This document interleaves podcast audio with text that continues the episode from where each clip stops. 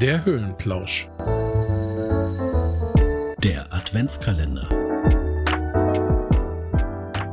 Ja, willkommen zurück am 3. Dezember. Ist ja immer noch so hell hier, Kurbel. Ja, wahrscheinlich haben wir immer noch die Lichter an von gestern, vom Weihnachtsmarkt. Da gingen alle Lampen an auf einmal. Das sag ich dir. Und gerade hier im Norden, ne, mit Leckergrog und Glühwein, da muss man ja wirklich aufpassen zu dieser Jahreszeit, dass man sich da nicht zu häufig die Lichter anschaltet. Darf ich jetzt ganz kurz da mal einschreiten, mein Lieber? Also, ich sehe einen Leckergrog und Glühwein. Lassen wir es beim Grog im Norden und den Glühwein überlässt du unseren Winzern. Ja, kann ich mich mit anfreunden. Ich muss tatsächlich gestehen, ich habe auch noch nicht drauf geachtet, wo meiner herkommt, wenn ich ihn nicht gerade selber zusammenrühre. Wobei ich das traditionell eigentlich immer einmal im Dezember mir selber einen Glühwein ansetze. Also ich finde so einige Sachen, die muss man in der Weihnachtszeit einfach einmal selber machen, um zum einen zu wissen, wie geht das? Und das auch vielleicht ein bisschen mehr wertzuschätzen. Ich weiß nicht, hast du schon mal selber Glühwein gemacht? Naja, vor allem, glaube ich, brauchst du halt auch ein gutes Ausgangsprodukt. Natürlich machen wir auch selber Glühwein. Wir sitzen aber hier an der Quelle, was guten Wein angeht. Das meine ich ja damit. Also wenn du den Billigwein nimmst, das ist ja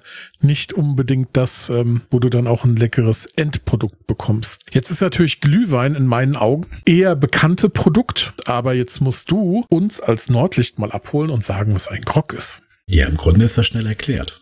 Tee mit Rum. Manche mögen auch lieber Rum mit Tee. Das ist dann immer abhängig davon, wie man es gerne mag. Und am besten würde ich sagen, nimmst du einen schönen nordfriesischen Schwarztee, guten Schuss Rum da rein und dann wirst du auch einmal durchgewärmt. Was für einen Rum nehmen wir da? Einen hellen oder einen dunklen? Ja, eher einen hellen. Aber das ist eigentlich am Ende des Tages zweitrangig. Und da möchte ich dir widersprechen. Das ist das, was ich auch bei dem Wein gemeint habe. Ich glaube, je besser der Rum ist, umso besser wird auch dein Grog werden. Das ist selbstverständlich. Da hast du vollkommen recht. Aber tatsächlich habe ich auch keinen Lieblingsrum. Häufig wird so der Standard, den fast jeder kennt. Genau, macht dann ja auch Spaß auf dem Weihnachtsmarkt sowas zu trinken.